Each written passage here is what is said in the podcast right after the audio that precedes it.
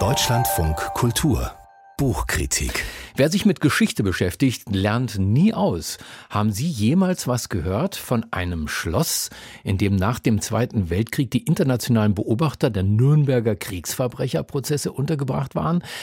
Der promovierte Rhetoriker Uwe Neumar nennt es das Schloss der Schriftsteller und erzählt nun die Geschichte seiner Bewohner. Marco Martin hat das für uns gelesen. Herr Martin, was ist denn an Prozesskorrespondenten so spannend? Die kennt doch keiner, oder?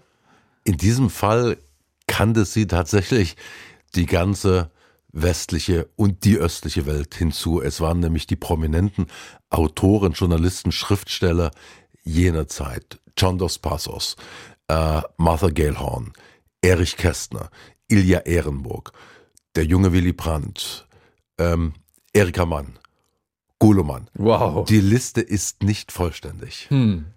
Und wie erzählt nun der Autor Uwe Neumar, der Literaturwissenschaftler ist, wie erzählt er von diesen Konstellationen, was da passiert ist?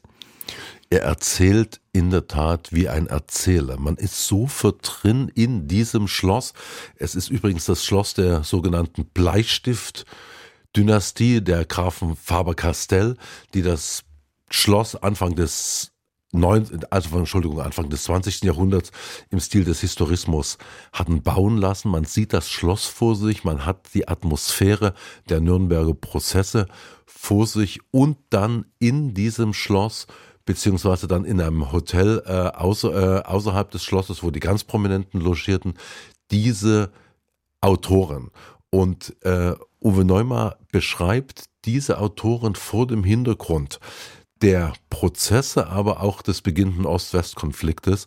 Man ist sofort drin äh, in der Zeitgeschichte, aber auch in der Biografie dieser Autoren und Autorinnen. Er macht das ganz gekonnt. Hm, wie muss ich mir das vorstellen? Ich glaube, die Amerikaner waren das, die dieses Schloss denen zur Verfügung gestellt haben. Es waren haben. die Amerikaner, die das internationale Pressekorps dort untergebracht haben und für die sowjetischen Korrespondenten wie zum Beispiel Ilja Ehrenburg oder für den damaligen Korrespondenten des Berliner Rundfunks, ein Mann namens Markus Wolf, der dann später als Stasi, Stasi-Vize Karriere machen konnte, war es natürlich erstmal etwas merkwürdig, dass die Amerikaner, die ja schon in dieser Zeit als der neue Feind ausgemacht waren, äh, hier die Logistik stellten.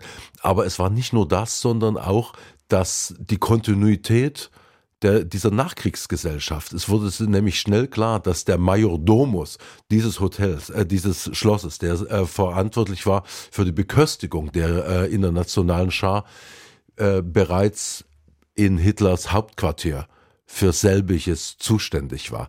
Und Menschen wie Erika Mann oder äh, auch Guluman haben das natürlich erspürt. Sie waren lange im Exil, kommen dann zurück, sehen natürlich diese Armut in den Straßen ähm, Nürnbergs, aber Sie sehen, dass es natürlich nicht so ist. Innen ist der Prozess gegen die Kriegsverbrecher, gegen Göring, gegen Keitel und die anderen. Und draußen ist das in Anführungsstreichen leidende Volk, das von nie etwas gewusst hat. Im Gegenteil, man, äh, diese Autoren spüren natürlich sehr wohl die Verbindungen. Und auch wenn sie dann immer an jeder Straßenecke äh, erzählt bekommen, und zwar in der äh, Stadt der Reichsparteitage, dass man sagt, ah, man hätte es nichts gewusst, die Nürnberger Prozesse nie etwas gehört. Und sie beschreiben äh, das äh, sehr gut, obwohl sie natürlich auch unter Druck stehen. Denn die Medien in den äh, USA wollen natürlich News. Und das ist auch interessant. Man liest es heute auch als eine Mediengeschichte, dass der Stress und äh, der Druck News sehr schnell zu transportieren, natürlich nicht erst in unserer Zeit da ist. Damals gab es noch natürlich noch keine E-Mails und Handys. Äh, ein Foto in diesem Band zeigt, wie ein amerikanischer Journalist, ein eher Unbekannter, als der erste nach der, äh, nach der Urteilsverkündung gegen die Kriegsverbrecher rausstürzt, um als erster am Telefon zu sein. Und äh, Autoren zum Beispiel wie Willy Brandt, der für skandinavische demokratische Arbeiterzeitungen ähm, schrieb, hat dann seine Texte immer so konzipieren müssen, dass sie aktuell blieben, auch über den Tag hinaus. Hm. Nürnberg 46, der heiße Krieg war vorbei, jetzt ging es in den Kalten Krieg, dieser Ost-West-Konflikt, der sich da abzeichnete, der Kampf zwischen den Systemen, war der damals schon ein Thema? Hat er auch die Schlossbewohner gespalten vielleicht und beeinflusst? Absolut, denn äh, unter anderem war da auch eine äh, Elsa Triolet, die eben nicht nur die Muse von äh, Louis Aragon war, sondern eine Frau, die mit dem sowjetischen Geheimdienst verbandelt war.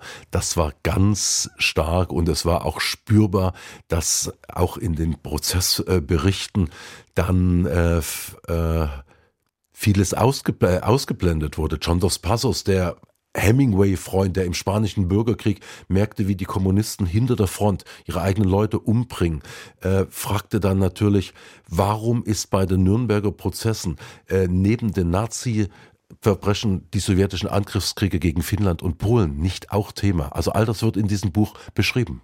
Klingt sehr, sehr spannend. Marco Martin, herzlichen Dank, dass Sie das mitgebracht haben. Ein äh, Sachbuch von Uwe Neumar, Das Schloss der Schriftsteller, Nürnberg 46, so heißt es bei C.A. Beck.